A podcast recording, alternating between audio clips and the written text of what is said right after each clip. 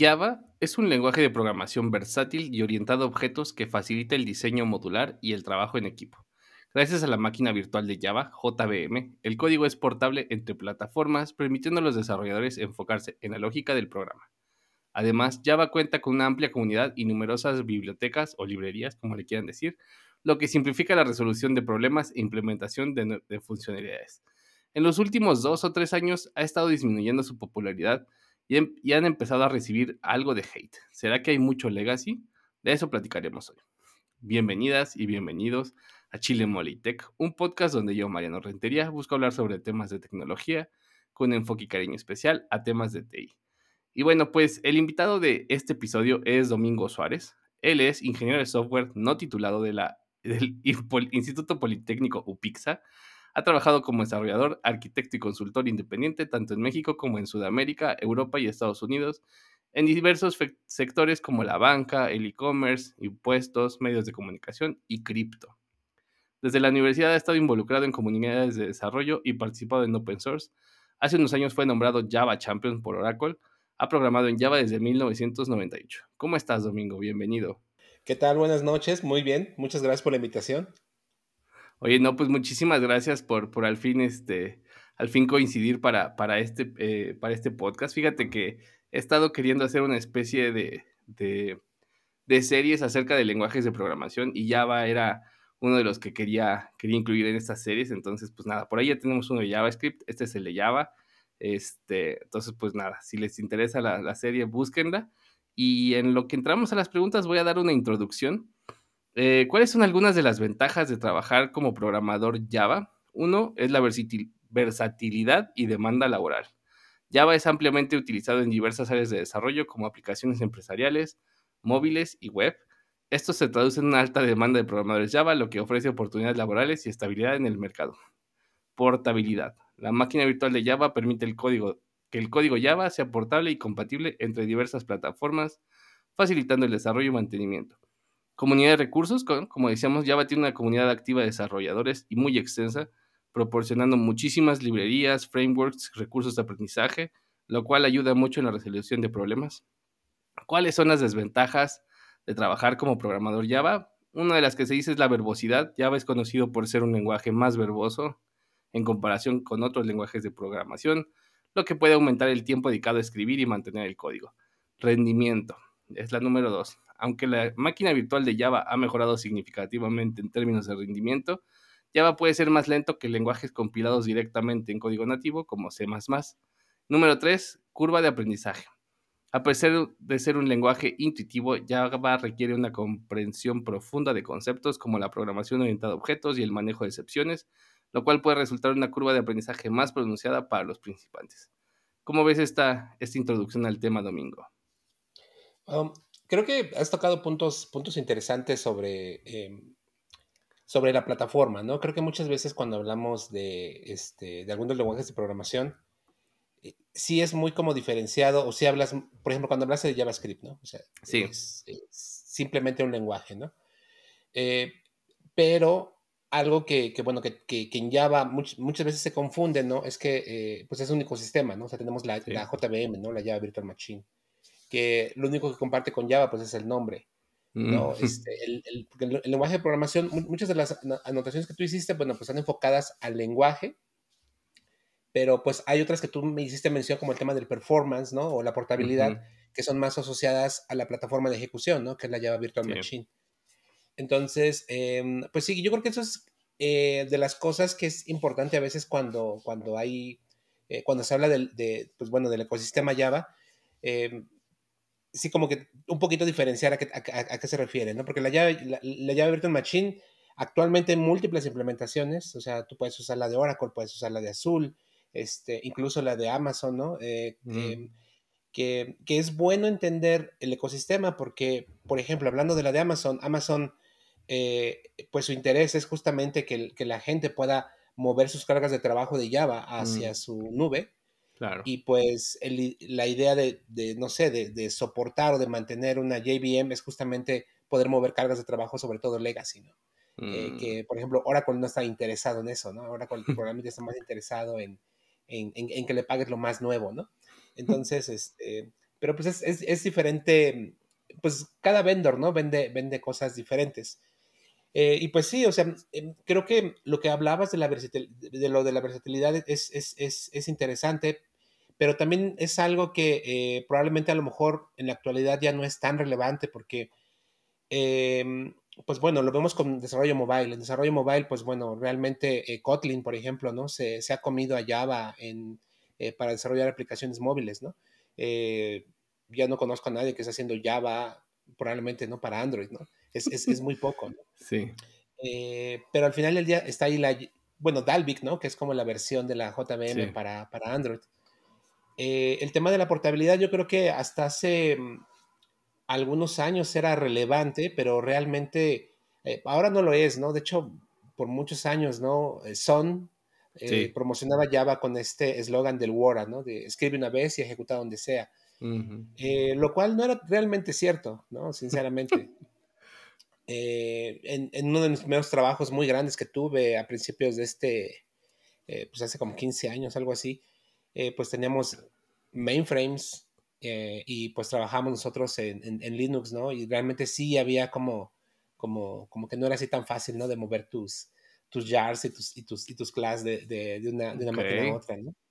Eh, pero básicamente, pues sí, eh, ahora ya no es tan relevante porque afortunadamente de algunos ocho años para acá el tema de contenedores eh, cada vez es más, em, pues es más usado, ¿no? Y pues eso te abstrae bastante de la, de la plataforma de ejecución. Mientras tú sepas que va a haber un container runtime en donde quieres ejecutar, no importa que le metas prácticamente, ¿no? Entonces ahora eso de, la, de poder ejecutar, pues ya es una característica más de, pues sí, de la, pues puedes poner JavaScript donde o sea. Casi de ¿no? cualquier pues, lenguaje, ¿no? Uh -huh. Entonces, por, ahí, por ese lado, pues ya no es una característica realmente que, que te deba de llamar la atención de Java. Eh, pero la JVM sí es algo muy interesante. Por ejemplo, lo vemos con, que, que no es mi caso, no, no, no, es el caso en el cual, por ejemplo, me haya yo trabajado en los últimos años, pero vemos a Netflix, ¿no? Por ejemplo, haciendo transcoding de video, todo eso se hace en Java. Wow. Eh, este, de hecho, eh, bueno, tenemos un podcast en Java México donde hace algunos, hace como dos meses hablamos de, de un bug que justamente encontró el equipo de Netflix cuando estaban, pues bueno, hacen el transcoding de video pues, para tener múltiples formatos y encontraron ahí problemas. Eh, pero vaya, hay como que sí hay mucha versatilidad. Algo que me gusta a mí particularmente mucho de Java, de las cosas buenas, ¿no? Es que no solamente está enfocado a un ámbito particular, ¿no? Tú, tú lo mencionabas, ¿no? Por ejemplo, mobile, desarrollo backend, ¿no? Pero dentro del backend, pues también hay muchas cosas eh, que podemos ver ahora. También hay gente haciendo sistemas en Java, no solamente aplicaciones. ¿no? Por ejemplo, la gente que hace cosas como Kafka, ¿no? Este, que permiten, pues bueno, eh, tener un, un, eh, un, broker de mensajería bastante escalable que, por, que no está hecho en Java, que es lo que hablamos hace un momento, ¿no? No está hecho en Java como tal, sino en, otro lenguaje que se llama Scala, pero al final del día se ejecuta sobre la JVM, ¿no? Eh, entonces, pues bueno, esa característica que, que Son le puso a Java en los noventas, de poder eh, tener un código que fuera, que es, eh, no es interpretado realmente porque es al final del día un, un, un código de byte, ¿no? Que le llaman bytecode. Sí. No, es un código que, que ya ejecuta la JVM. Eh, eso trajo que puedes tú tener cualquier cosa que compile a bytecode, ¿no? Entonces por eso vemos hasta implementaciones de Python, de Ruby. Eh, de, de, hecho, el mejor motor de ejecución de Ruby es, es la, la JVM. ¿no? Este, hay, hay, gente que, bueno, eh, yo conozco que justamente ha podido así hacer que Ruby sea mucho más este, estable, ¿no? Eh, pero bueno, es como una consecuencia de tener eh, la, la, JVM, ¿no? Eso que te, que te abstrae de, de, de, del entorno de ejecución, mientras tú tengas un compilador que te aviente, tu, que te convierta, que te compile tu código a, a, este, a bytecode, pues vas a poderlo ejecutar en una JVM, ¿no? Eso sí ya es una, eh, bueno, es algo que a mí particularmente siempre me ha gustado mucho de la JVM. Actualmente, algo que tú mencionabas, un punto muy interesante que quiero eh, eh, resaltar, mencionabas el tema de la verbosidad y, y es algo que sinceramente eh, yo he tratado de buscar como a qué se refieren con verbosidad, porque, por ejemplo, he programado también en, en Go, y es horrible todo el, el, el, el, scaffolding que tienes que hacer porque eh, bueno, a mí me parece así, ¿no? Probablemente a la gente que programa en Go eh, es la forma natural de hacerlo porque son muy minimalistas, ¿no? O sea, como que dicen la librería estándar y el compilador de Go es todo lo que necesitas, ¿no? De hecho, casi tu librería es muy poco, ¿no? Em, y, en Java ocurre probablemente lo opuesto, o sea, el ecosistema de bibliotecas que tenemos es, es, tremendo, que es algo que particularmente a mí me gusta mucho.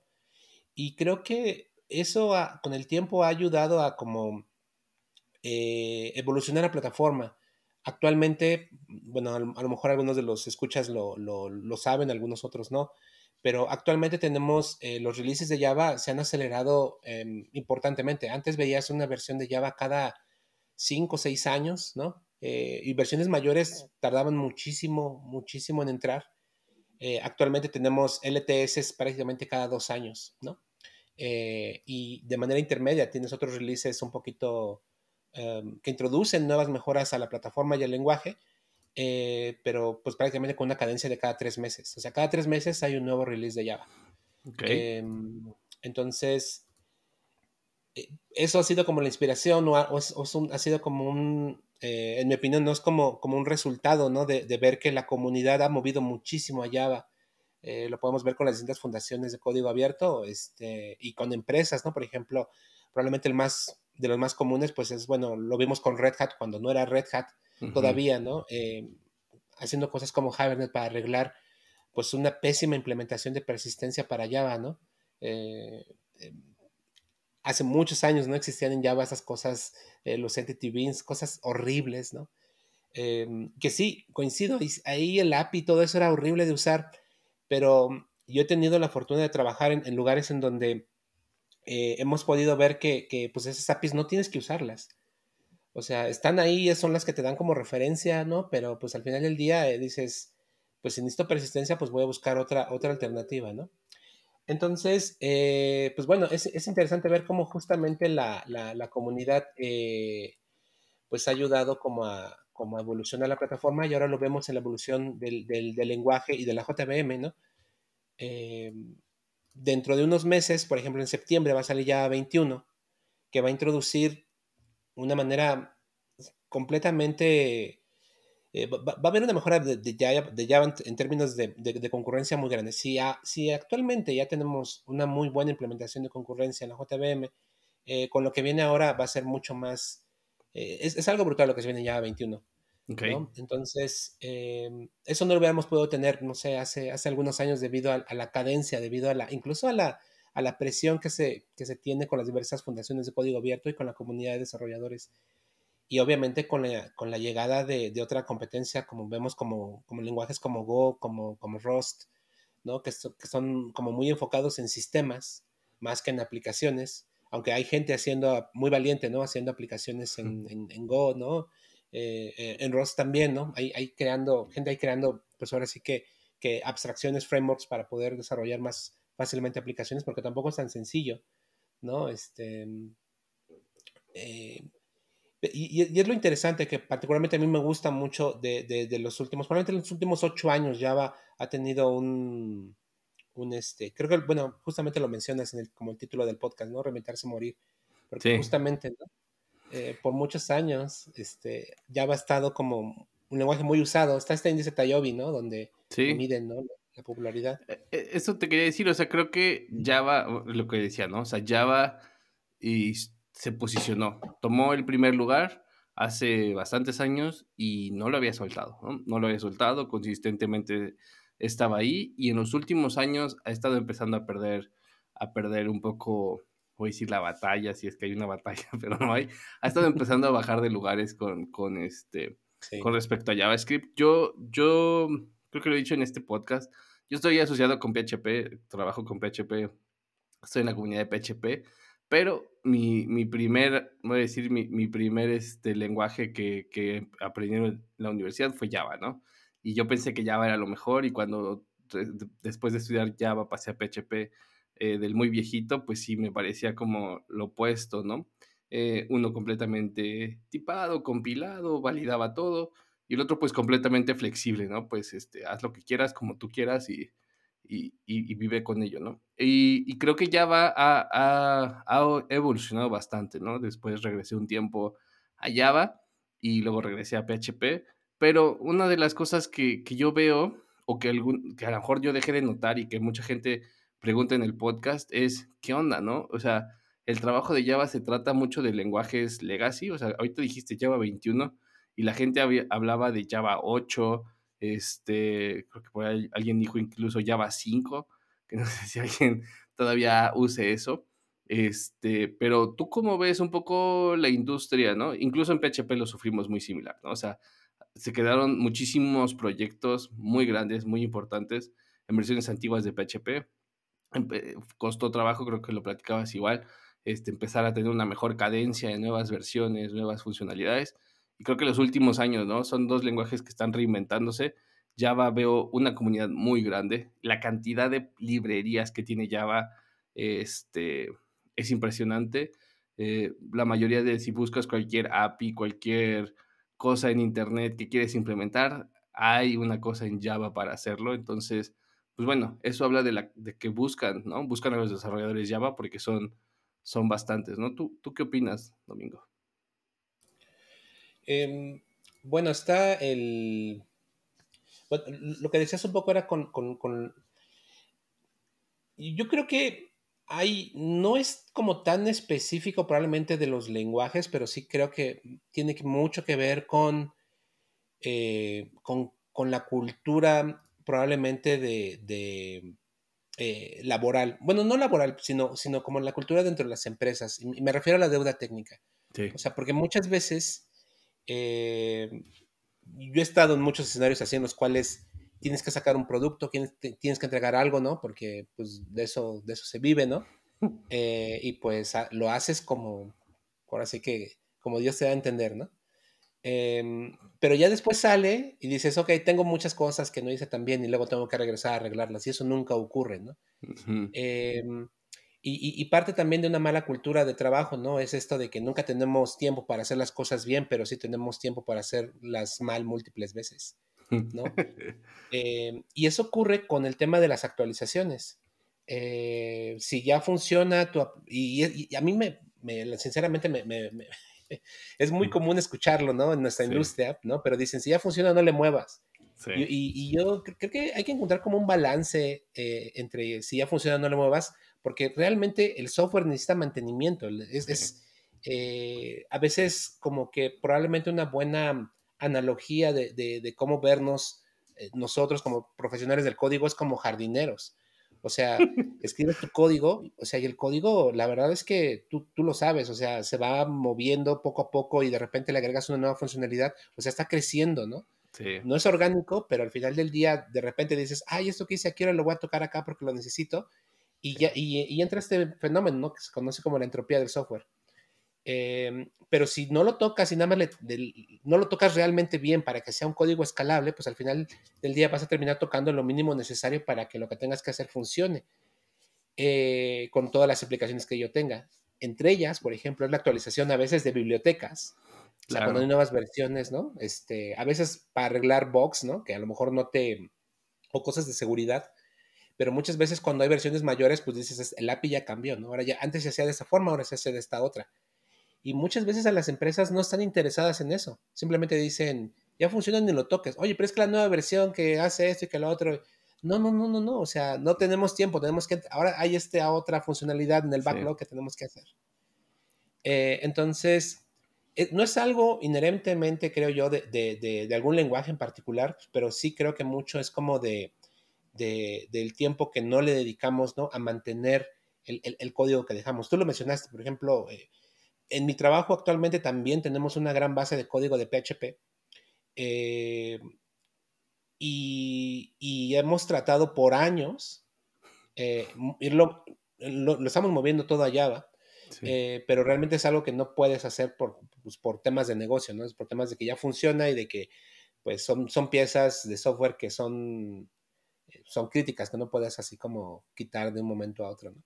Entonces, pues lo vas así como rascando por, por, alrededor, ¿no? Sí, sí, sí. Eh, pero, y, pero como sigue ahí el PHP, pues a mí me ha tocado ver cómo se ha ido moviendo, ¿no? Y creo que ahorita hay un problema con, la migración a, a PHP 8, ¿no? Creo que hay el Composer, por ahí creo que tengo entendido, no es compatible con, con, PHP 8 y entonces ya esa pieza nos está deteniendo a mantenerlo actualizado.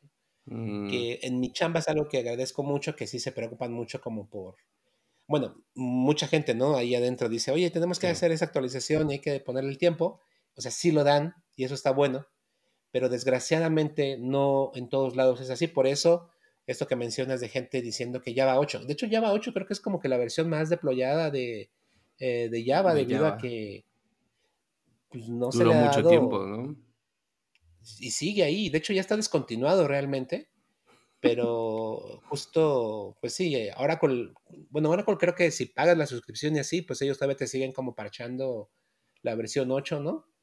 pero pues es algo que ya no se debería de usar. Oye, pero platícame un poco de la relación eh, de Java con Oracle, ¿no? Este, Java surge en, este, en esta empresa, ¿no? Son Microsystems, que para muchos era, era una especie de, de utopía, ¿no? Era, era el, el, el, pues no sé, era, era el sueño dorado de todos trabajar ahí, ¿no? O sea, era, era, se veía hermoso, ¿no? De lejos eh, muchísimos proyectos, muchísimos muy ambiciosos, y de pronto, pues bueno, Oracle decide comprar a, Java. Este, pienso también que una de las cosas, este, bueno, platícame un poco de eso y luego quiero hablar de las certificaciones de Java. Ok. Em, mire, es, es, curioso porque voy a hacer una analogía con algo que yo creo que estamos muchos de nosotros más familiarizados, ¿no? Eh, y justamente es, es, es, Apple, ¿no? Eh, creo que no recuerdo si lo dijo alguien dentro de Apple, pero decían que si quieres hacer muy buen software, también tienes que hacer eh, tu propio hardware, ¿no? Y justamente eso fue lo que pasó con, con Son. Son construía sus máquinas, construía su sistema operativo, ¿no? Eh, y también sobre eso, pues construía el middleware, ¿no? Y, por eso salió la necesidad, ¿no? De, de, de, tener un lenguaje de programación nuevo, ¿no? Esto en los noventas, ¿no? Em, entonces, este, pues por eso eh, creo yo, tuvieron, tuvieron una visión muy interesante, porque al final del día dicen, ok, tenemos este hardware, este hardware tiene estas características, entonces tenemos que hacer tanto un sistema operativo, ¿no? Que justo era Solaris, ¿no? Eh, como una este, plataforma de desarrollo, ¿no? Que aproveche ese, ese, hardware, ¿no?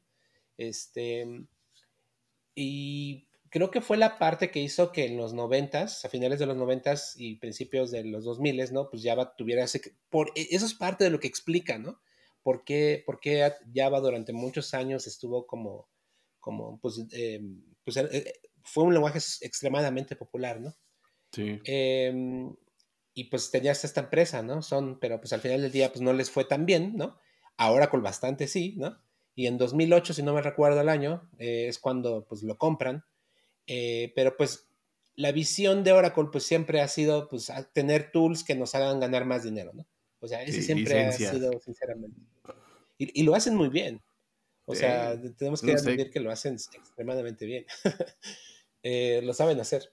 Eh, pero creo que con Java no les ha salido muy bien o no han ganado el dinero, tal vez tanto dinero como ellos hubieran querido, ¿no? Como lo hacen con otras de sus, de sus líneas de productos, ¿no?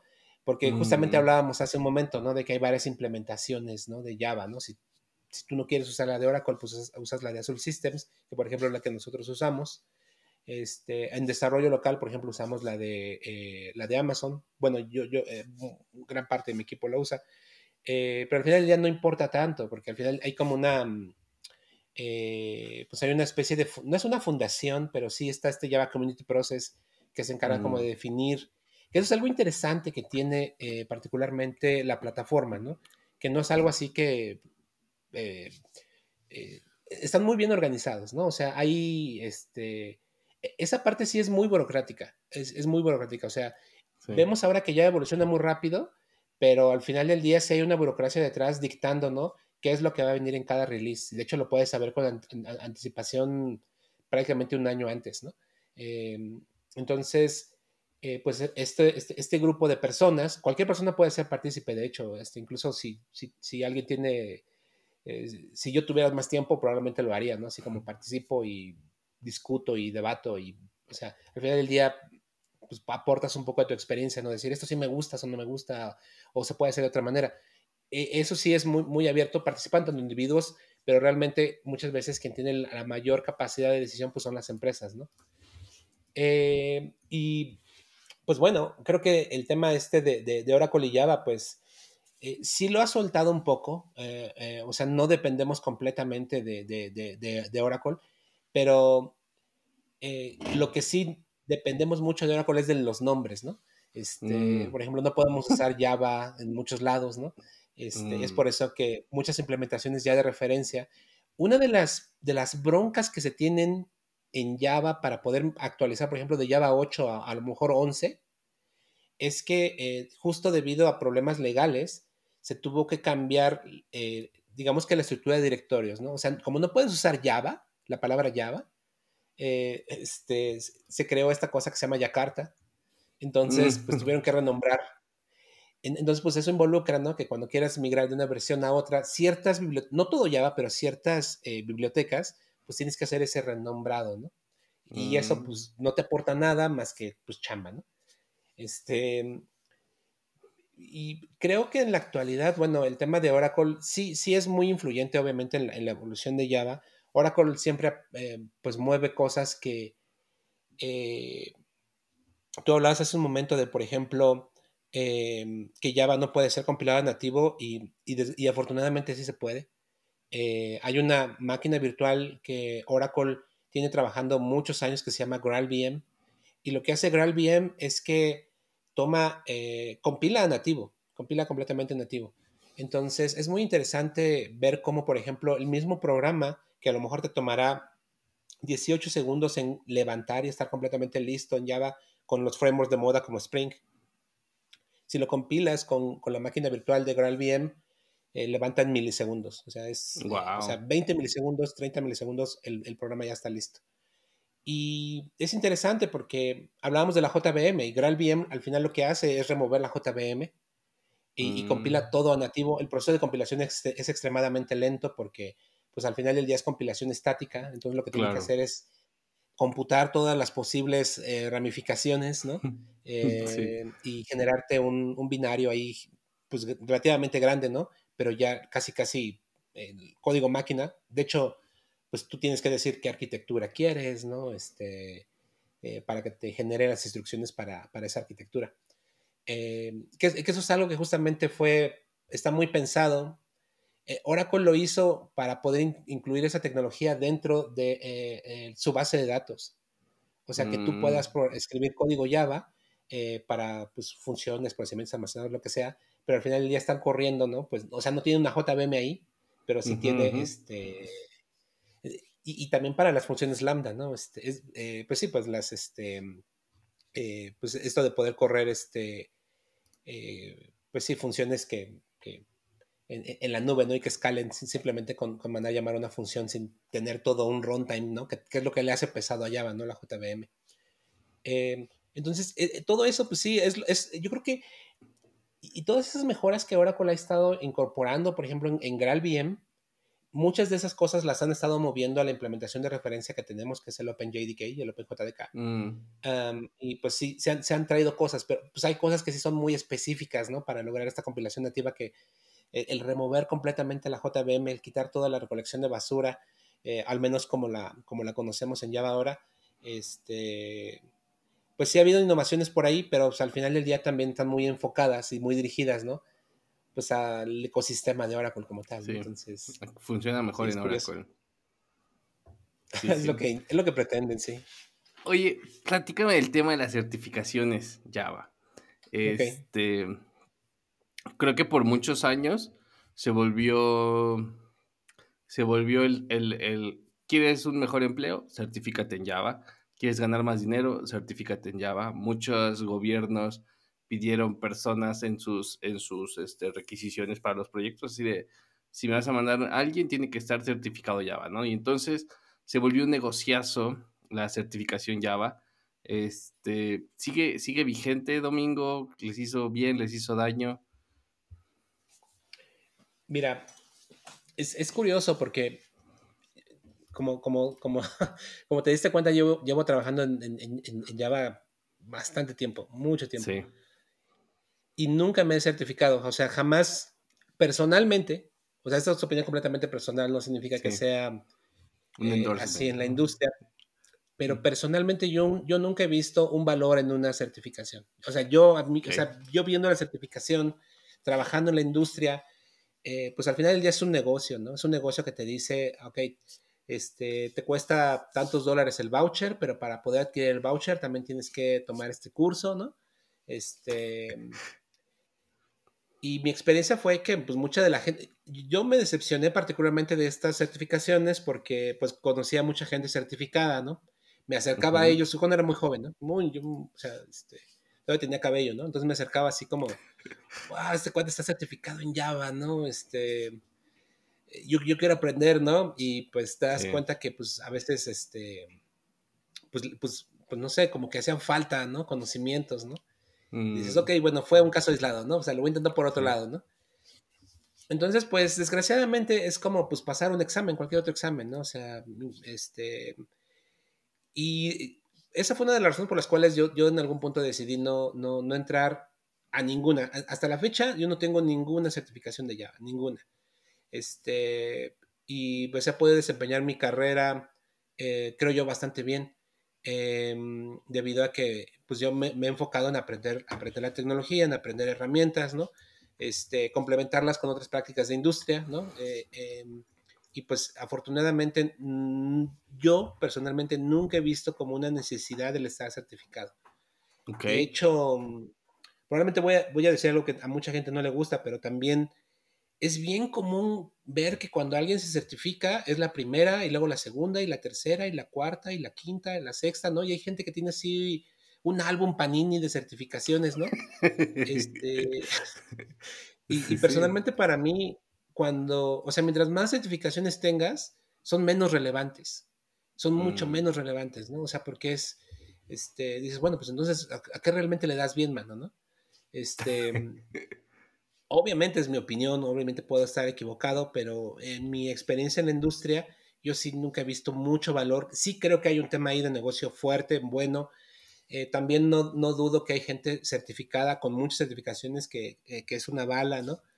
Pero te voy a decir algo, yo he dado cursos de certificación sin estar certificado.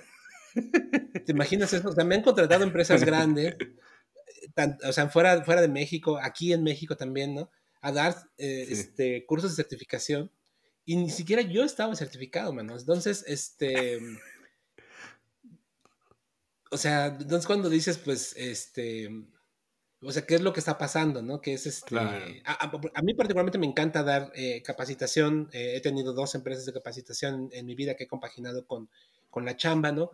Este, me, me gusta mucho hacer eso, eh, pero este, y, y, creo que por eso lo conozco bien, porque me ha tocado ver que pues luego a veces entrar en contratos grandes con compañías así, lo que tú dices, ¿no? A ver, el, instructor tiene que tener certificaciones o tienes que dar esas certificaciones, ¿no?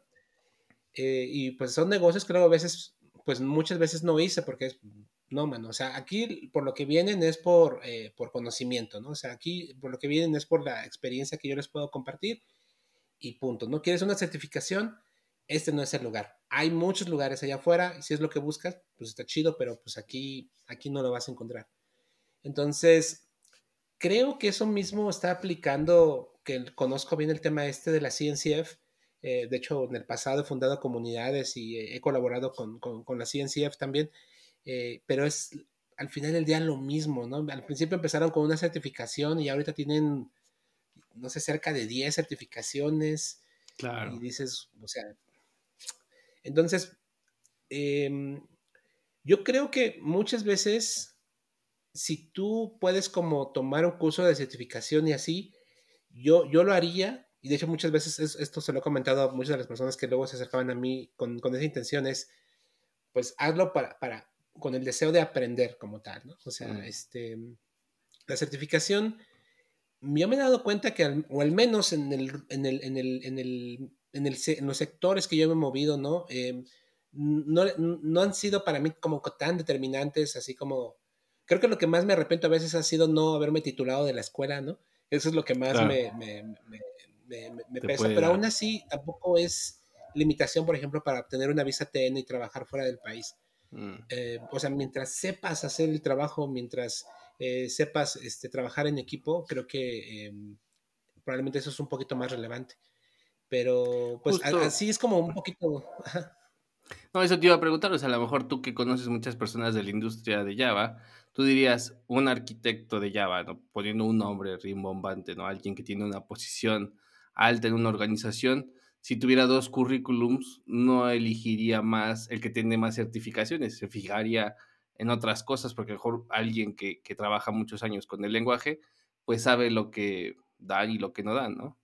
Sí, es, curioso. El tema de la arquitectura eh, es, curioso porque, eh, y creo que justamente el tema específico de arquitecto Java fue el tema que, eh, de, esa certificación fue lo que a mí me hizo como sentirme un poco defraudado, porque porque, eh, a, ver, corrígeme si me equivoco, mejor para los que no ubican, ¿no? Pero eh, había varios niveles de, certificación de Java, ¿no? O sea, había, no sé, el nivel, voy a decir el nivel básico, luego había nivel avanzado y luego eventualmente llegabas al nivel arquitecto, ¿no? Que era así, subiste en la pirámide de las certificaciones y entonces, pues tú tenías un papel que decía, Domingo Suárez está certificado como arquitecto Java por Oracle o por Sun Microsystems, ¿no? O por alguna de estas empresas. Entonces, pues hazme arquitecto, por favor. Sí, era, era, mm, sí, sí, es, como, como, tú dices, ¿no? Había como que, a ver, te sabes medio lenguaje, ¿no? Te sabes las APIs para hacer web, te sabes las APIs para hacer Entity Beans, ¿no? Este, Y ya después viene el de, el de arquitecto, ¿no? Y cuando hablabas de la verbosidad, creo que mucho, mucho de eso sí ha pecado eh, nuestra, nuestra comunidad de Java, porque justamente hay un libro, hay un libro que igual a lo mejor después pones por ahí la liga, ¿no? Eh, que era el Core J2EE e Patterns, mm, en el cual era un libro que te decían, ¿quieres hacer aplicaciones Java empresariales? Exacto, sí, era una Biblia, sí, gigante. Sí, era, digo, para los que lo vieron, pero era lo que dice aquí como un grueso de 5 o 6 centímetros, una cosa así. Sí, y, y este, yo, yo en, como por ahí del 2004, 2005, yo trabajaba en una empresa, una consultora aquí en México muy grande, todavía está por ahí, obviamente, es una empresa muy grande. Y el proyecto era con gobierno. Y los arquitectos eran así los seres celestiales que veíamos pasar así nada más en los pasillos porque no les podíamos hablar, ¿no? Eran así los, los chiefs. Y así abajo, yo recuerdo varios de ellos, ¿no? Traían su libro de... Eh, era un libro así como violeta, sí. Sí. Y a, mí me tocó, me pusieron a, implementar la arquitectura que ellos diseñaron. Y este, ahí fue donde empezó mi decepción, porque justamente fue como, había arquitectos ahí certificados, ¿no? Y pues yo tenía dudas de, pues, de ciertas APIs de Java y me acercaba, oye, es que mira, llegaba con los planos, ¿no? Porque literal hacían sí, eh, los diseños, ¿no? De NuML, ¿no? A ver, llegaba con el plano, oye, es que mira, aquí mencionas que aquí la transacción cosas así, ¿no? Pero tengo problemas aquí con JTA, que es una API para manejar las que enseñaba, ¿no? Pues no sabían decirme, man. O sea, sabían el patrón, ah, es que el patrón aquí, y me traían el libro, ¿no?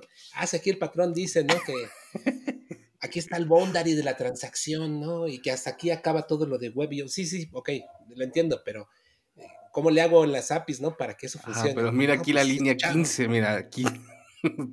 sí.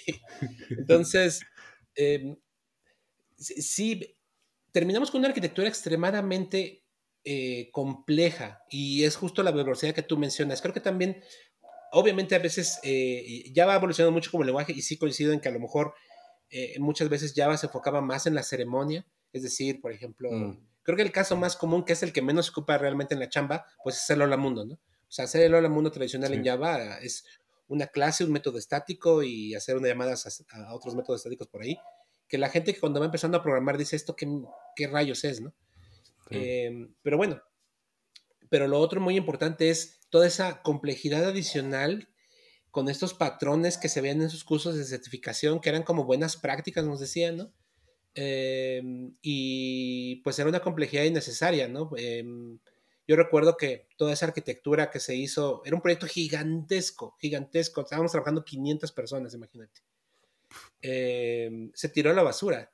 se tiró a la basura, llegaron, llegó otra empresa, unos arquitectos de otra empresa, es ahí donde le mando saludos a Humberto, este, Humberto Hernández, él fue mi mentor en esa época porque él dijo, mm. mira, no, todo esto está muy gacho, eh, y él, él, él, rediseñó la arquitectura, una, de hecho hizo más bien una arquitectura implementable, o sea, mm. sí, y, pues obviamente, este, ya después muchos de los sistemas que hicimos para esa entidad de gobierno corrieron sobre esa, sobre esa infraestructura que casi no usaba ninguna de las APIs de, de empresariales de Java.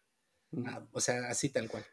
Em, entonces, em, sí, es curioso cómo eso es lo que, eh, toda esta verbosidad, pues muchas veces también tiene que ver con, los diseños, ¿no? Con esta sobreingeniería, ¿no? Que se le pone a, a, lo que tú diseñas. Sí, porque justo creo cuando se habla de, patrones de diseño, ¿no? En ese, en ese libro y otros libros de Java, ¿no? Que fueron como de estos patrones de diseño, pues un buen arquitecto, aquí estoy haciendo comillas, ¿no? Un buen arquitecto, entre comillas, era, casi casi que el que lograba implementar más patrones de diseño en alguna aplicación, en alguna solución, ¿no? Se necesitaran o no se necesitaran, y entonces sí terminabas con algo que era extremadamente verboso, como le estábamos diciendo, que pero para sus ojos el argumento era de, pues sí, pero esto escala y es fácil de mantener. Y la verdad es que no era, no era fácil de mantener cuando tenías tanto, tanta cantidad de piezas, ¿no? O sea, tanta cantidad de piezas, entre más piezas tienes que, que, mantener, pues más difícil es mantener, ¿no? Si, más vale este, tener menos piezas, ¿no? Pero, pero era lo que, lo que los catalogaba de ser muy buenos o no tan buenos, ¿no? Tú eres un buen arquitecto, si pudieras implementar muchos patrones de diseño, ¿no? Sí, tristemente así te lo vendían, o sea, porque era lo que te vendían, este, eh, todo ese catálogo de, patrones, los blueprints también le llamaban, tienes que implementar tales blueprints en, tu aplicación Java empresarial.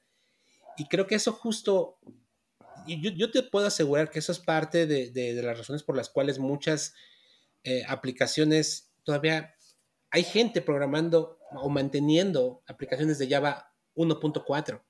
O sea, te, lo aseguro.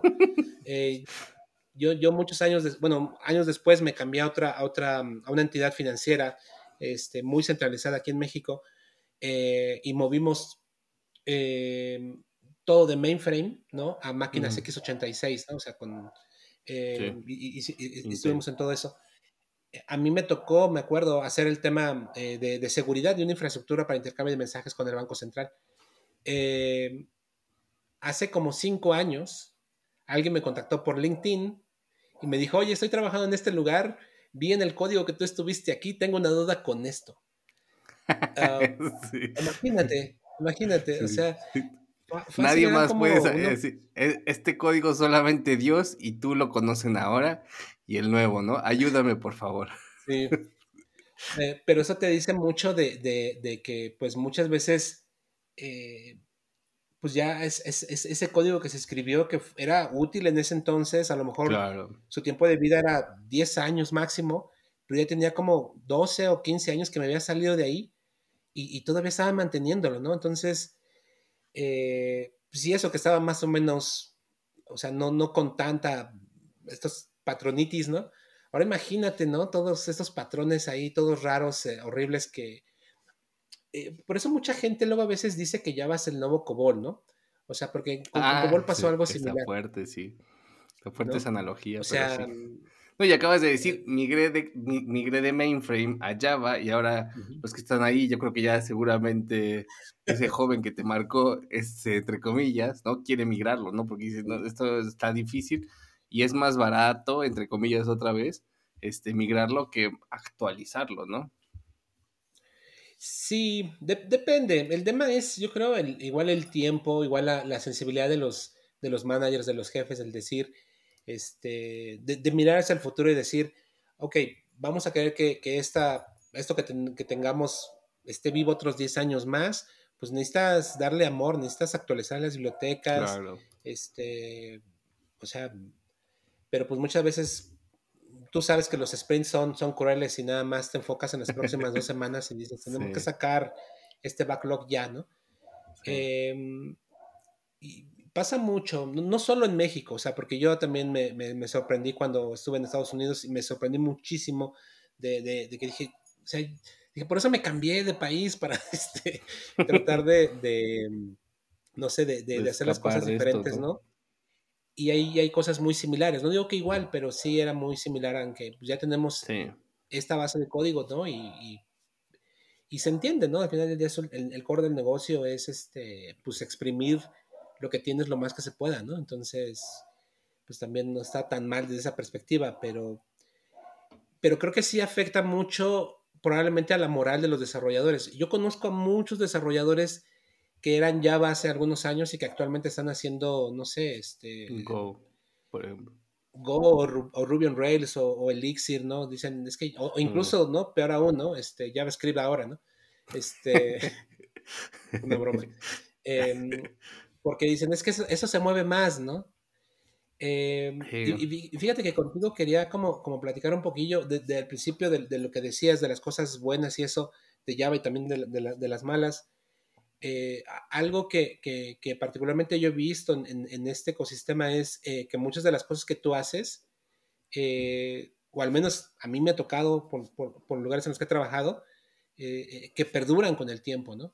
en cambio, muchas veces también hay, a lo mejor haces trabajo que dices, necesito hacer una landing page o necesito hacer este, una campaña de publicidad, y pues obviamente no lo vas a hacer en Java, ¿no? Lo vas a hacer en, en PHP, lo vas a hacer en, Python o, en un lenguaje que sea bastante versátil y dinámico, y en el cual dices, voy a hacer algo que nada más va a estar usándose seis meses y luego ya se, se tira a la basura, porque ese es su, su, su, ciclo de vida. ¿no? Y, y, eso no ocurre con Java. O sea, eh, generalmente cuando tú haces cosas con Java, estás manteniéndolo con Java es porque tiene, está sosteniendo un negocio, una infraestructura, una plataforma eh, o de empresas mm. muy grandes o de eh, organismos de gobierno también grandes, ¿no? Que, que, justamente lo que ellos quieren es software aburrido, ¿no? O sea, eh, algo que no tengas que cambiarle mucho, ¿no? Sí. Ok, ok. Oye, dos, está, está, muy buena práctica y aún me quedan varias preguntas. Quiero que me platiques tantito qué es ser un Java Champion y platícame de la comunidad de Java México también. ya, es, eh, particularmente es como, bueno, eh, es, un programa que Oracle inició hace, bueno, Son de hecho, Son lo inició hace mm. varios años, con la idea de, darle un reconocimiento a personas dentro de la comunidad, ¿no? Que, mm. apoyan o que participan mucho, ¿no? En, este, moviendo a Java, ¿no? Ya sea gente que hace frameworks open source, que participa como miembros del Java Community Process, este, que tiene un, blog en el cual hace artículos, ¿no? Eh, entonces es como un reconocimiento más del esfuerzo y del trabajo que tú haces eh, fuera de tu day job, ¿no? O sea, es, mm. dices, ok, das un extra para que la comunidad, la plataforma, el lenguaje, ¿no? Este, sea, sea un poquito mejor. Entonces, eh, en, México somos seis personas los que tenemos esa distinción. Okay. Eh, hay un, ya eh, actualmente, cada, ahora como Java Champion tengo como responsabilidad también, tengo la responsabilidad de nominar nuevos Java Champions mm. eh, y también tengo la responsabilidad de evaluar a los nuevos Java Champions porque hay como un conjunto de, hay así como un checklist, ¿no? A ver, esta persona hace esto, hace el otro, hace aquello.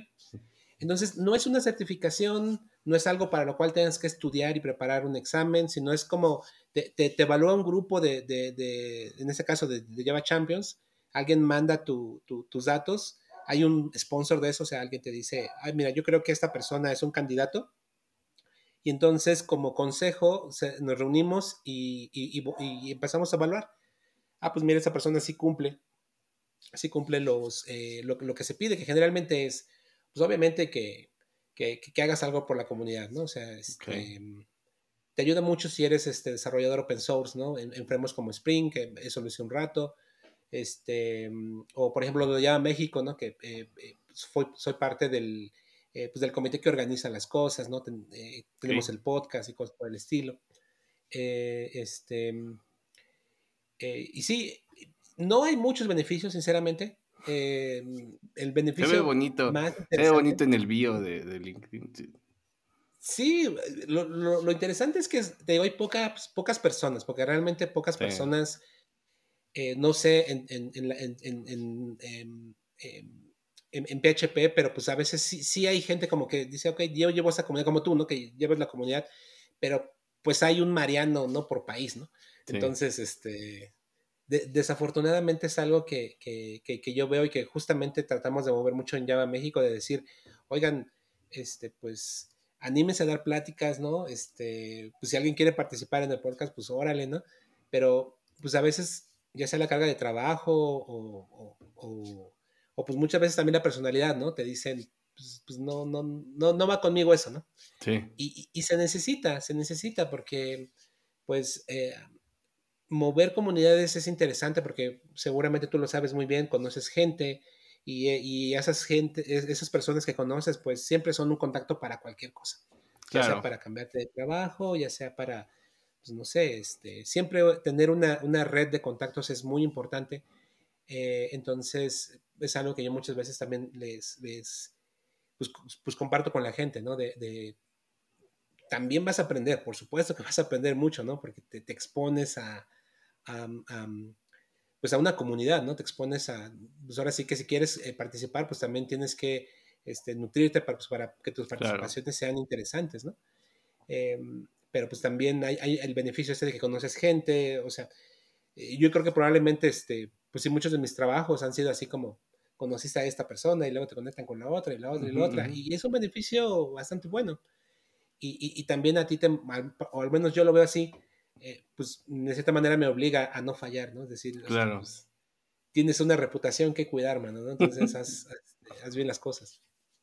Em, básicamente eso es un Java Champion, o sea, alguien que ha demostrado que, pues, da un extra por la comunidad, no participa, colabora y pues sí, ahí no, no, hay, no, hay, muchos, no hay muchos más beneficios. que, pero, pero es un reconocimiento, digo, de la comunidad para, para, para las personas que, que, que, contribuyen mucho, no per se, a lo mejor, yo, a lo mejor en la mente alguien pensaría un Java Champion, es el que compitió en un, en un, en un cuadrilátero de código contra todos los llaveros del país y él ganó en 2022, ¿no? Entonces, este, si sabes, está, está interesante la forma y se vuelve un referente, ¿no? del lenguaje de la comunidad y del ecosistema que, como, como tú dices, ¿no? Que se vuelve el tema Java, que no nada más es ese lenguaje, sino un montón de cosas que, que lo rodean, porque pues también con tantos años creciendo y con tantas personas programándolo, pues ha sido, eh, eh, tiene, tiene muchísimas aristas, ¿no? Aquí estuviste mencionando un montón de cosas que, que, a lo mejor jamás habíamos escuchado bastantes.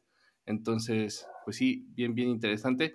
Oye, la comunidad Java México, ¿qué tal? Este, a mi punto de vista es una de las más activas en, en el país, este, bueno, o sea, que, a veces las comunidades nacen y mueren, ¿no? O, o, es difícil mantenerlas, este, porque pues al final del día, yo digo que los que hacemos comunidades es un poquito por amor al arte, ¿no? Porque no hay, no hay este, una, una remuneración, este, no, es, no, no, Oracle manda un cheque de un millón de dólares al mes a, a México con Hazme la buena. hablan bien, ¿no? Entonces, este, pues, pues no es, no es tan fácil, ¿no? Eh, pues miren, la verdad es que eh, se requiere un grupo de gente, a veces como, porque yo lo he hecho, he tratado de llevar por mi cuenta comunidades y es, es muy complicado.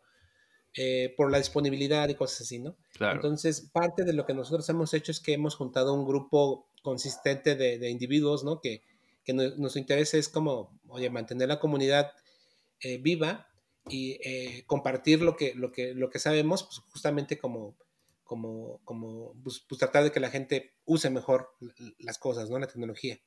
Eh, entonces, creo que eso ha sido como, como, como el gran acierto que hemos tenido, ¿no? O sea, Lalo, este, Javier Benek, este, el Chochos, Super Search, este, siempre estamos ahí, este, como, eh, eh, pues con los diferentes proyectos que tenemos, ¿no? Entonces, generalmente hacemos tres cosas. O sea, hacemos un, un meetup presencial ahora que ya pudimos regresar cada dos meses es presencial y también cada dos meses intercalado es en línea, ¿no? Entonces siempre cada mes hay un evento, ¿no? Ya sea, si te toca en el mes presencial en Ciudad de México, pues bueno, puedes ir o también lo puedes ver en línea, ¿no? El siguiente mes va a ser a fuerza en línea, ¿no? Y así nos estamos yendo, ¿no? Y el podcast que es cada mes a fuerza, ¿no? O sea, siempre hay muchas noticias.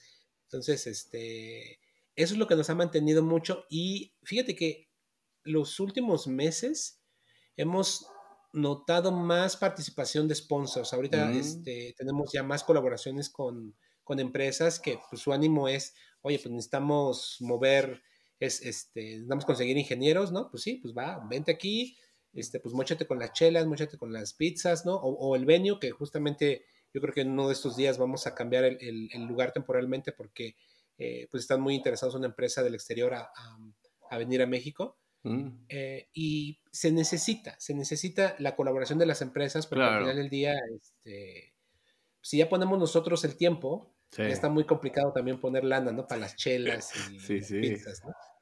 Este, eh, esta es una pregunta capciosa y no tan capciosa, pero me gustaría escucharte, ¿no? Eh, yo la puse así. ¿Por qué le dirías a un recién egresado eh, que apueste su carrera al camino de Java hoy en 2023, ¿no? O sea, a lo mejor yo que, yo que salí en el 2006, eh, Java era, era la mejor opción, ¿no? Pero hoy 2023 Claro. con tantas apuestas, con tanto ruido, incluso en redes sociales, con JavaScript en el, en el número uno, ¿por qué le dirías a alguien que le entrara a Java tú, Domingo? Eh, mira, lo, lo que sí veo, mm, no, no puedes, no puedes, al menos en este momento en el cual se encuentra la industria, como apostar por una sola tecnología. Okay. ¿no? Este, yo, yo soy muy conocido obviamente por, por el tema de Java y he trabajado muchos años en Java, pero también, digamos, los de ocho años para acá me he metido muchísimo al tema de infraestructura, ¿no? O sea, Mm. eh, contenedores, Kubernetes, este, eh, muchas de las prácticas de DevOps. Entonces, compagino mi carrera, ¿no? Eh, entre, entre esos dos mundos, ¿no? El tema del desarrollo, pero también cómo operas ese, ese, ese software, ¿no? Ok. Entonces, sí veo todavía, hay mercado para Java, por supuesto que lo hay. A mí me, me llama mucho la atención, sobre todo la, la, cadencia y la velocidad de los nuevos releases, las nuevas mejoras. O sea, Java 21 con, con Loom, con, son los virtual threads. O sea, eh, o sea se, se, va, se va a revolucionar muy, muy, muy cabrón cómo se hace concurrencia y paralelismo en Java. O sea, si, si ya lo hace bien, pero es ineficiente porque actualmente en Java requieres un mega por cada, un mega de memoria por Claro. cada thread que tú creas. Mm, Ahora con Loom puedes crear cientos de miles de threads sin, sin tener esa restricción de memoria. mm, Entonces, eh, eso hay una implicación muy cabrona porque el API además que hicieron es compatible con el código que se escribe ahora. Entonces, Mm. moverte a esto va a ser muy bueno. Eso me emociona mucho. Hay muchas más mejoras eh, que vienen en la plataforma en los próximos años que lo que van a hacer es justamente este, eh, eh, renovar mucho ¿no? Lo, lo, lo, que tenemos o lo que conocemos ahora como, como, como Java. Y también pues, hay un montón de código legacy que, que a lo mejor es algo que, que, se tiene que hacer, que si yo fuera desarrollador saliendo, como tú lo dices ahora, me tocaría hacer y estaría bueno para curtirme, pero no me veo haciendo eso muchos años en, en, en mi carrera, ¿no? Entonces sí te va a servir. Eh, algo que yo le agradezco mucho de, de haberme eh, de ser, desarrollado, eh, por haberme desarrollado mi carrera en Java, pues ha sido como la naturaleza de los proyectos en los que he trabajado, ¿no? O sea, este, estos proyectos que te decía de gobierno, pues eran proyectos que eh, por la entidad de gobierno en la cual trabajábamos, o sea, impactaban una gran cantidad de la población. Después el tema financiero también, o sea, le impactaban eh, pues todo el Banco sí. Central.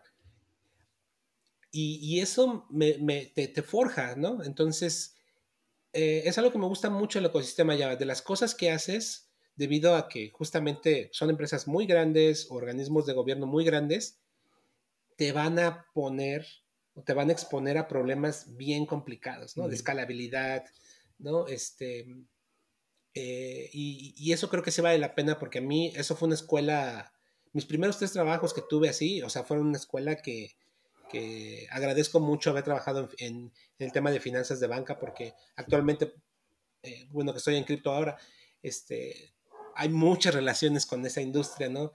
Este, Claro. El tema de la escalabilidad también es muy importante. Entonces, sí, yo recomendaría, pero tampoco lo haría así como vas a ser llavero toda tu vida, ¿no? O sea, hazlo, pruébalo, ¿no? Y compagínalo con otros lenguajes. Creo que muchas veces como utilizar tu lenguaje de programación y, y, tratar de aprender en tu tiempo libre otro o hacer side projects también es muy importante porque pues te van te van sacando de tu, de, de, de cómo tradicionalmente desarrollas, ¿no? Entonces, eso es lo que probablemente o yo haría o yo, o, yo, le haría, yo le diría a un recién egresado. Mi sobrino está estudiando, eh, uno de mis sobrinos está estudiando lo mismo y justamente ya hace los últimos años y es lo que le digo. O sea, no está mal, pero pues ten en mente Rust. O sea, Go, sí, está bien, pero creo que Rust es un lenguaje todavía, a mí particularmente me parece mucho más interesante. Excelente, excelente. Pues pasemos a, conclusiones. ¿Alguna, ¿Alguna otra conclusión o, nos quedamos con esa que creo que a mí personalmente me, pareció buena también? ¿eh? Sí, el, tema creo que, digo, para complementar, el tema de, y te lo digo por experiencia propia, el tema como de meterte a, ok, ya tengo mis aplicaciones, ahora cómo corren, o sea, el tema de infraestructura también es muy importante, muy importante. Entonces, ahorita pues está de moda Kubernetes y containers y todo ese rollo, pues pues dale, ¿no? Y, la verdad es que yo creo que todavía va a estar ahí unos años, sí.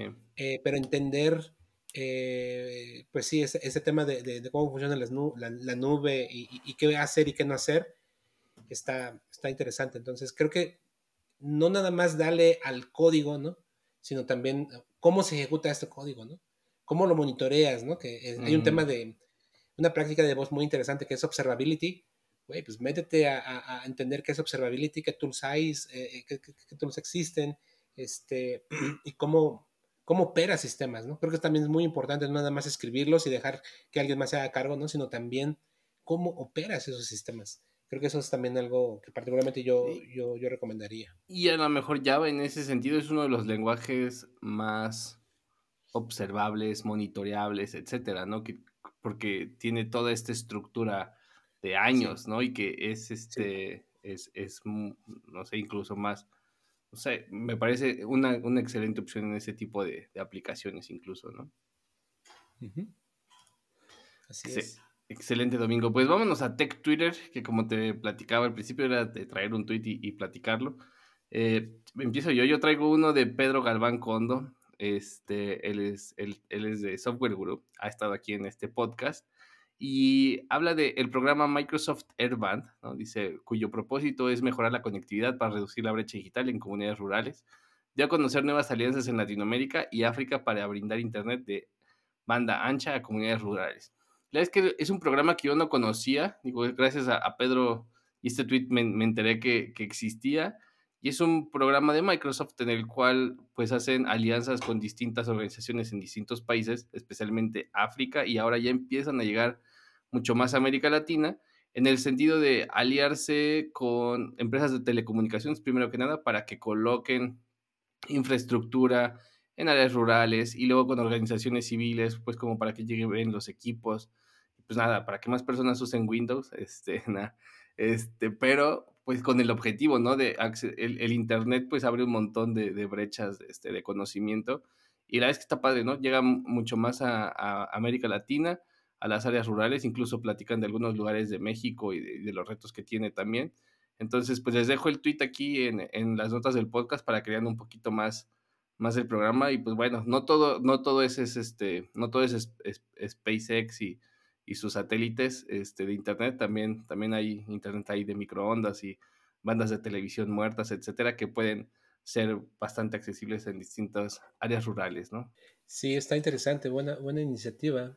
Sí aquí veo varios países. Sí, o sea, siempre la brecha digital está, está cabrona y creo que cualquier intento por reducirla es, interesante. Entonces, pero sí, en, México tenemos una brecha digital también bastante grande, ¿no? Creo que, como el 35-40% tenemos acceso a Internet o, o, menos, creo, ¿no? Sí, ya como el 35% y yo me acuerdo que cuando recién empecé esto solamente el 10%. Entonces digo, ahí va creciendo, este, Alguien me decía hace, aquella vez que era el 10%, me dicen, es que ustedes en México son, el 10% es muchísimo, son 20 millones de personas. Y yo, pues sí, pero también es nada, ¿no? O sea, es el equivalente a mejor a España, pero pues, pero, pero es, es muy poquito, ¿no? Y ahorita ya quedamos en el 30, 30 y tantos por ciento, pues ahí vamos, ¿no? Y tú, Domingo, trajiste un tweet mío que dice, se cayeron las páginas del gobierno de México porque están hechas con Java. Ah, no, ¿verdad? Este, platícame por qué lo elegiste, Domingo sinceramente no, no, no había pensado en uno, pero estaba viendo, eh, porque justo me habías mandado el DM y, fue más o menos por esas fechas. Y ¿Esto cuándo fue? A ver, deja recuerdo, porque había que hay algo histórico. había caído algo, sí. Ah, creo que fue por el tema del time zone. Sí, sí, sí. Creo que fue por el tema del time zone. Este, y, es curioso, sí, 4 de mayo del 2023, sí, fue por ahí, ¿no? El cambio de horario, ¿no? Sí, sí, sí. Este, nosotros, por ejemplo, bueno, Platícanos del time zone. ¿Eh? Platícanos del time zone drama, ¿eh? Que hubo. Sí, bueno, pues es que ya ves que estos cambios que meten nuestra 4T así sin pensar, o sea, una, una, pues ahora sí una consecuencia de haber tomado esa decisión así nomás de quitar el horario de verano con muy poco tiempo, tuvo un impacto fuerte porque hay mucha tecnología, ¿no? Sea, está esta base de datos de time zones, ¿no? En donde justamente qué es lo que ocupan las computadoras para, pues decirte, esta hora, ¿no? En, en, este tiempo, ¿no? En este momento. Eh, y creo que los más afectados justamente fueron versiones muy viejas de Java, porque Java justamente, ¿no? También tiene su, su, su, su basecita de time zones este, para justamente poder calcular ¿no? en dónde estás en el momento. Y, sí, creo que incluso, si no recuerdo mal, creo que hasta algunos ah, sitios de gobierno los tuvieron abajo un rato porque pues, todos los trámites creo que estaban atrasados una hora, ¿no? Sí, sí, sí. O sea, eso está, está complicado. Entonces, este, sí, me pareció interesante eso y creo que eso es parte de lo que hablábamos al principio del tema de, pues, eh, de la falta de mantenimiento, ¿no? O sea, eh, a nosotros nos pegó muy poco porque bueno, estamos corriendo eh, siempre las últimas versiones de Java, mm. eh, pero no todo mundo tiene esa posibilidad. Y sí nos afectó en un, servicio particular. Em, y pues bueno, se tuvo que hacer una actualización. Se dieron cuenta tiempo después, ¿no? Como, bueno, en el día, ¿no? Cuando empezaron a ver que ciertas transacciones no estaban llegando con una hora de diferencia. Em, pero sí creo que es, muy importante como por eso me llamó la atención porque este independientemente de Java también imagínate todos sus sistemas operativos o sea todo lo que tienen debajo que pues no lo tocan no yo creo que ellos no, se dieron cuenta de todo el trabajo que nos dieron y, la verdad es que como que por ahí fue fue fue una broma no porque al final del día como lo platicaba por ahí y, lo traje a colación un poco porque cuando surgió el tema de, la vacuna del COVID, ¿no? Que, dijo el gobierno, este, hay que registrarse para la vacuna del COVID. Pues luego, luego la gente se volcó a la aplicación de la vacuna del COVID, la cual estaba hecha con PHP, ¿no? Y por ahí alguien salió a decir que pues la, página era una basura la aplicación porque como el gobierno la había hecho con PHP, ¿no? Entonces, es, alguien incluso hizo un análisis ahí, este, por ahí un influencer slash de política, eh, este, de cómo cómo había sido una pésima decisión. Y pues nada, o sea, yo creo que no hay lenguaje aquí que esté, pues que esté ausente, ¿no? Del, del hate. Especialmente creo que últimamente le ha tocado un poquito a Java. Eh, pero bueno, ¿no? Y, gobierno la verdad es que lo usa mucho, ¿no? Creo que lo que dijiste es algo que me parece interesante. No nos... Algo de lo padre de Java es de que está en muchísimas aplicaciones que son muy importantes, ¿no? O sea, le hace gobierno, le hace banca, ¿no? Entonces, este, pues no es, no es este, como, como dijiste también por ahí, código, es código aburrido, pero es código que, aburrido que está hecho para, está planeado para durar mucho tiempo, ¿no? Y, requiere mantenimiento. Y a veces cuando decimos mantenimiento suena algo feo. Mantenimiento a veces suena como, ay, le tengo que ir a dar mantenimiento.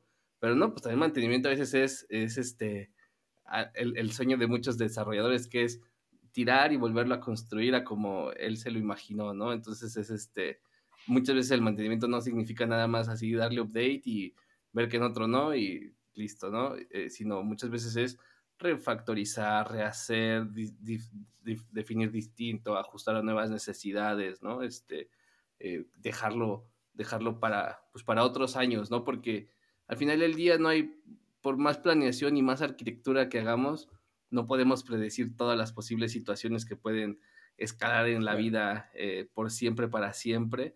Este, entonces, pues a, veces suena feo mantenimiento, pero la verdad es que a mí, a mí me parece también personalmente que es padre construir, pero también es padre cuando te toca que tienes que, refactorizar algo grande y que lo tienes que hacer este, pues en pasos o bien a la primera, ¿no? No, y luego toda la gente que, usa eso, que le estás dando mantenimiento, ¿no?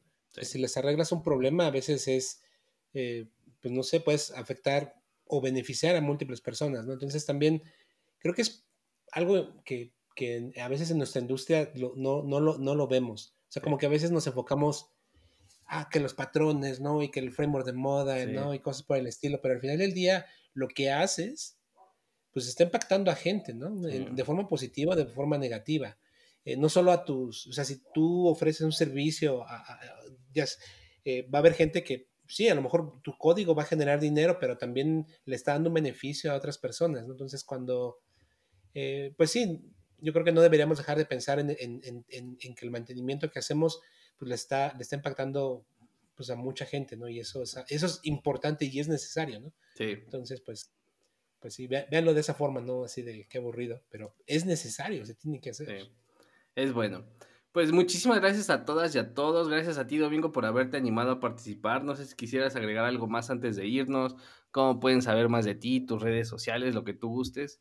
Pues agradecerles por, por su tiempo. Espero que hayan llegado hasta esta parte de la conversación. Entonces, eh, gracias a ti por, por invitarme. Eh, eh, si, si, me quieren seguir en redes sociales, estoy en, todos lados como Domix, que es como, como, mi, como me bautizó mi abuela. Entonces, este, pues sí, casi en todas las redes sociales estoy así. Em, en Java México ahí participo mucho, entonces, pues, pues, bueno, ahí, ahí, me pueden encontrar. Y pues agradecerte nuevamente por, por el tiempo y todo. Y pues ojalá este quien, le tenga todavía hate a Java, pues sería interesante ver cuál es la, razón del hate, ¿no? Y ver, oye, pues, pues, platicamos, ¿no? Oye, pues a lo mejor no te gustó que tenías que escribir mucho código, pero, pero ¿qué crees? Mira, se puede hacer programación funcional en Java. Yo soy, yo hago mm. muchísima programación funcional en Java. Este, que, y más que funcional es declarativo, ¿no? Para justamente no hacer tanta verbosidad, que se puede, se puede. Entonces, a lo mejor nada más es eh, pensar eh, o eh, usar el lenguaje de otra forma. Se puede hacer, no hay una única forma de usar Java. Entonces, pues bueno, ahí quedo, quedo a la escucha si alguien quiere, quiere platicar un rato y, pues bueno. Excelente, excelente. No, de hecho yo sentí que, que la verdad es que mientras platicábamos tenía muchísimas otras cosas que preguntar, ¿no? Este, episodio ya se hizo, ya se hizo extenso, ¿no? Por ahí me quedé con ganas de mejor incluso platicar el tema de Oracle versus Google y un montón de temas que, que ha traído Java ahí con los años y a lo mejor hacemos otro episodio después, Domingo, si tú te animas. Pero bueno, aquí están los links de Domingo aquí este, para que lo sigan y de la comunidad Java México en las notas del, del, programa. Este, yo los invito a que sigan el podcast en nuestras redes sociales y en, Twitter e Instagram principalmente. Nos encuentran como arroba chilemolitech. En TikTok subo pedacitos de este podcast también en mi TikTok personal, Mariano Rentería. También me encuentran en Twitter como Mariano Rentería y en YouTube también subo la versión completa en video de este programa un poquito después, como en el canal de Mariano Rentería. Pero bueno, no olviden que si les gusta el podcast, recomiéndenlo a sus amigos y si no les gusta, recomiéndenlo a sus trolls más cercanos.